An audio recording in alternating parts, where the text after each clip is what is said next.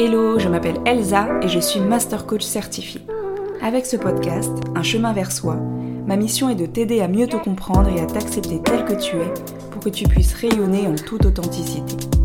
Je suis profondément convaincue qu'on a tous en nous une lumière qui ne demande qu'à briller. Et mon désir est que tu puisses prendre conscience de ta valeur, découvrir ce chemin qui est le tien et impacter le monde à ta façon. Ensemble, partons à la découverte de notre vérité. Apprenons à nous révéler et osons marcher vers notre destinée.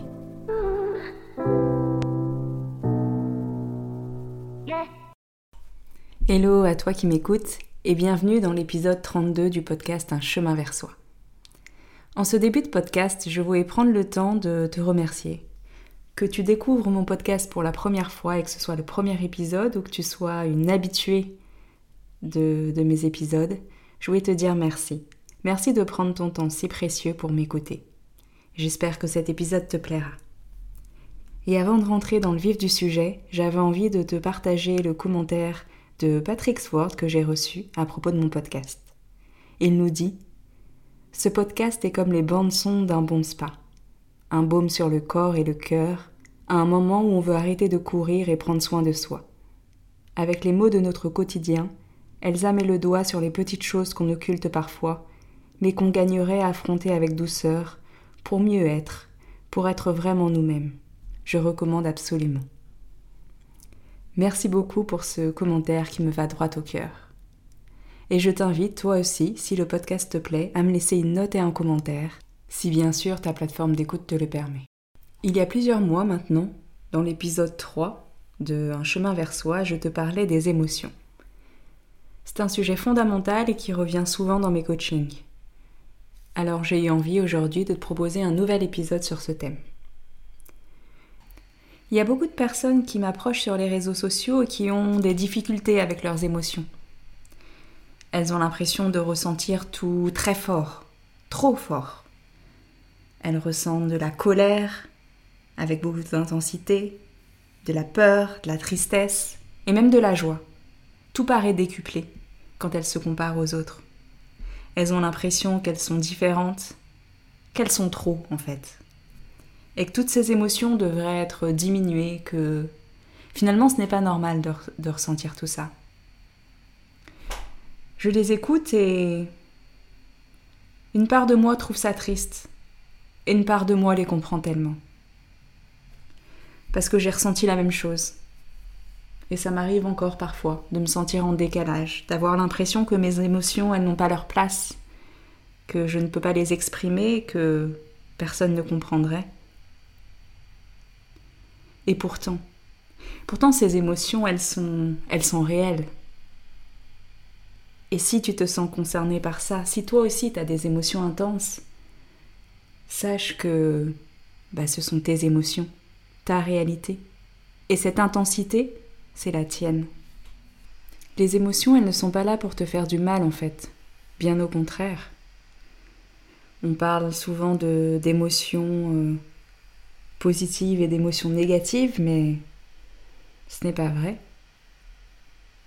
Tu peux dire qu'il y a des émotions agréables et des émotions désagréables, ok, mais chacune de tes émotions a une signification, un sens, un message à te transmettre.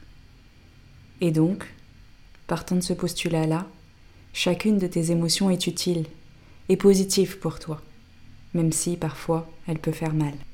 J'en parlais justement dans l'épisode 3 du podcast, mais les émotions, c'est comme un GPS pour nous, qui nous guide. Elles sont là pour nous remettre sur le droit chemin, nous alerter du danger, nous signaler qu'on est sur la bonne voie ou au contraire qu'il faut faire demi-tour. Donc c'est génial d'avoir tout ça. Et du coup, si tu ressens des émotions plus fortes que les autres, ou qu'une partie de la population en tout cas, mais en quoi est-ce négatif en fait? Ça veut dire que tu as plus d'alertes, plus d'indications, plus de clignotants pour savoir où tu dois aller, où tu ne dois pas aller, ce qui te fait vibrer ou au contraire ce que tu dois fuir. Ce n'est pas génial ça? Ce n'est pas génial d'avoir toute cette palette d'émotions, de ressentir des choses hyper intensément? Elles nous donnent tout un tas d'informations, ces émotions. Alors pourquoi? Pourquoi on les refuse tant en fait? Pourquoi on les diabolise, pourquoi on voudrait s'en débarrasser, et pourquoi ces femmes qui, euh, qui ont des difficultés à gérer, pour reprendre leur terme, leurs émotions, viennent me voir? Les émotions, elles sont plus qu'utiles si tu cherches à être heureuse, à être alignée avec toi-même. Mais c'est vrai que dans notre société actuelle, les émotions sont loin d'être euh, mises en avant. C'est plutôt vu comme quelque chose qu'il faudrait cacher, contenir. Il y aurait certaines émotions qui seraient acceptables dans certains contextes et d'autres qui seraient considérées comme inacceptables. Et c'est pour ça qu'on se retrouve avec des personnes qui doutent de leurs émotions, qui ont envie de les supprimer les années entières, qui s'en veulent de ressentir les choses si fort. Et c'est en ça que c'est triste, tellement triste. C'est un cadeau qu'on a, nos émotions. Et au lieu d'apprécier ce cadeau, il devient un fardeau. Alors oui, je sais, par moments, ces émotions te submergent et tu ne sais pas quoi faire. Tu as l'impression que tu ne peux plus réfléchir, que tu ne peux plus avancer, tu te retrouves bloqué. Mais ce n'est pas parce que tu ne sais pas quoi faire de tes émotions, parce que tu ne sais pas les réguler, qu'elles sont mauvaises pour autant. Parce que ça s'apprend tout ça. Apprivoiser ses émotions, c'est un chemin, et ça commence par être à l'écoute de soi, ça commence par comprendre leur rôle, comprendre leur importance et arrêter de se battre contre elles. Plus tu vas te battre finalement contre tes émotions, plus elles vont te ronger de l'intérieur. Puis tu vas essayer de les cacher, puis elles vont appuyer fort. En fait, il faut voir les émotions comme un facteur. Un facteur qui a un courrier à te délivrer avec un message. La première fois, il va venir toquer à ta porte avec une émotion pas très forte, en s'attendant à ce que tu lui ouvres et que tu prennes le courrier. Mais bien des fois, tu ne l'entends pas. Alors il revient le lendemain et il tape un peu plus fort. Mais tu ne l'entends toujours pas. Il revient une troisième fois et il tape encore plus fort. Alors tes émotions s'intensifient. Et si tu ne l'écoutes toujours pas, il va revenir. Taper encore plus fort et encore et encore. Jusqu'à ce que tu l'écoutes. Parce qu'il veut juste te délivrer sa lettre en fait. Parce que ce message qu'il veut te donner, c'est un message positif pour toi. Il a besoin que tu l'entendes. Et tu as besoin de l'entendre. Alors il se fait remarquer, comme il peut. Quand tu comprends ça, tu comprends tout l'intérêt d'être à l'écoute de toi, de ton corps, de tes émotions. Pour capter les messages dès la première visite. L'une des clés pour te libérer de tes émotions, c'est paradoxalement de ne pas chercher à t'en libérer, de ne pas chercher à les fuir, mais les regarder en face, être à l'écoute de ce qu'elles ont à te dire, les prendre en considération. Quand tu fais ça, généralement, les choses se calment, le message t'est transmis, et ça s'apaise. Mais si tu ne le fais pas, cette tension va rester à l'intérieur de toi, elle va grandir, grossir, se mêler à d'autres émotions sur d'autres événements. Et au bout d'un moment, ça peut faire vraiment effet boule de neige et grosse explosion. Et tu ne sauras même pas pourquoi, mais une petite phrase, un petit regard, ou juste une image, peu importe, te fera littéralement péter les plombs ou fondre en sanglots, sans que tu saches réellement pourquoi. Mais c'est important que tu puisses avoir cette mécanique. Et quand tu ressens des émotions, t'interroger sur ce qu'elles sont venues te dire, pourquoi elles sont là, quel est le message qu'il y a derrière, qu'est-ce que le facteur a à te délivrer. Souvent ce message il est porteur d'un besoin, un besoin que tu as, et qui dans la plupart des cas n'est pas comblé. Sauf pour la joie.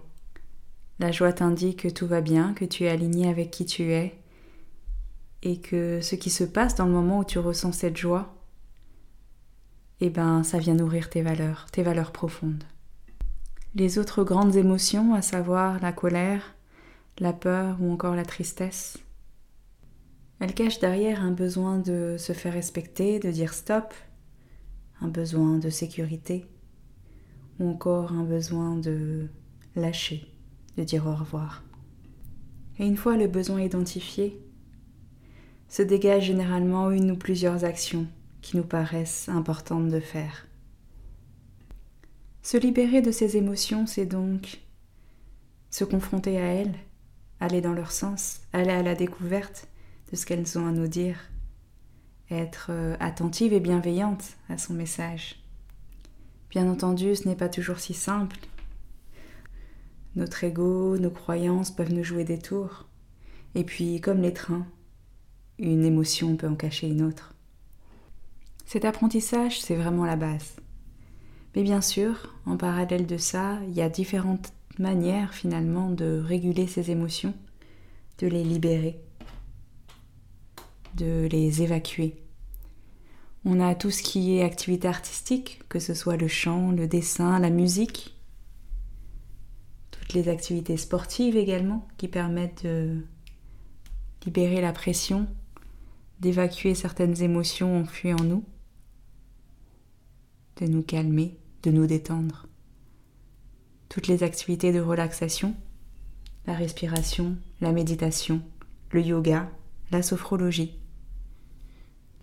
Et puis, je l'ai déjà cité dans d'autres épisodes, mais on a le flot de pensée, le journaling, le fait d'écrire sans réfléchir, de poser justement son cerveau, de poser toutes ses émotions, tout ce qu'il y a dans notre tête sur papier, pour nous décharger, pour nous libérer. Toutes ces méthodes que je te propose, c'est des choses que j'ai moi-même testées. Je fais du chant, je joue du piano, je fais du sport, notamment du basket, je vais aussi à la salle de sport. J'écris, j'écoute énormément de musique. Tout ça, c'est ma thérapie. Pour me permettre de réguler mes émotions, de diminuer mon niveau de stress et d'être le plus possible dans un état de joie. Mais quand ça ne marche pas, quand j'ai du mal, quand je me sens submergée, je me rappelle que je suis en chemin, que j'ai toutes les clés pour y arriver et je me souviens d'être bienveillante envers moi-même. Je respire et je me demande ce que ces émotions ont à me dire. Quel besoin insatisfait j'ai et quelle serait l'action la plus adéquate pour moi à faire là, maintenant, tout de suite? En fait, c'est un dialogue, un dialogue avec toi, ton toi intérieur. Alors, es-tu prête à être à ton écoute?